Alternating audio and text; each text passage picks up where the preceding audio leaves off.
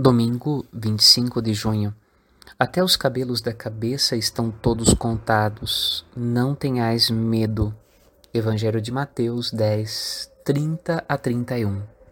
Como é reconfortante ouvir isso de Jesus. Deus tem um olhar de misericórdia que enxerga até o que perdemos pelo caminho da vida, mesmo aquilo que parece ser insignificante, cada fio de cabelo de nossa cabeça Todo o nosso ser é importante para Deus.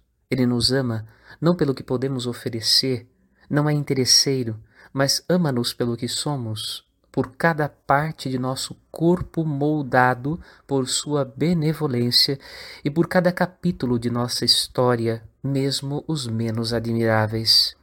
Escolher seguir Jesus significa tê-lo como defensor e advogado de nossa vida.